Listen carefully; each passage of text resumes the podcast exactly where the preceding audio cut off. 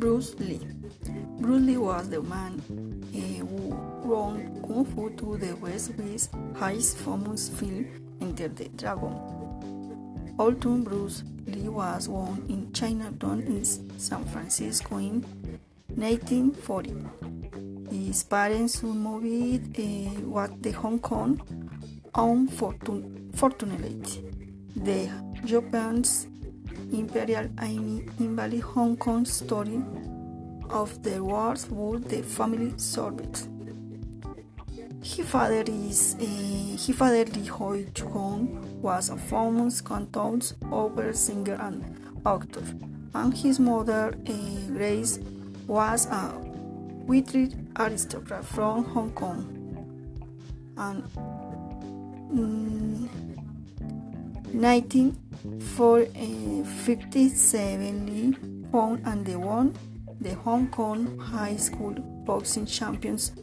And uh, because the Hong Kong Cha Cha Cha champion for 1958 of the age of 18 he returned the one on the return to the United States where his sister and brother lived.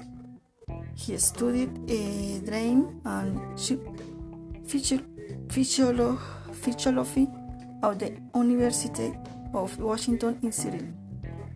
Then uh, he opened his first martial arts uh, school where the taught his friends Kung Fan Kung Fu. Bruce Then had the original idea uh, begin the very famous TV series Kung Fu, uh, but Warner Bros. decided not uh, to have a Chinese person as the star of the series. As a result, Bruce and wife and the children come a plane to Hong Kong. Back to Hong Kong, Bruce immediately made three very successful films. The director Raymond Chow called The Big Boss, Fist of Fury, and The Way of the Dragon. There is a very famous fig scanned in the Way of the Dragon with Chuck Norris filmed in the Colosseum in Rome, where the gladiators found. His last film, was Enter the Dragon and, the, and was also, uh, also a hook hit.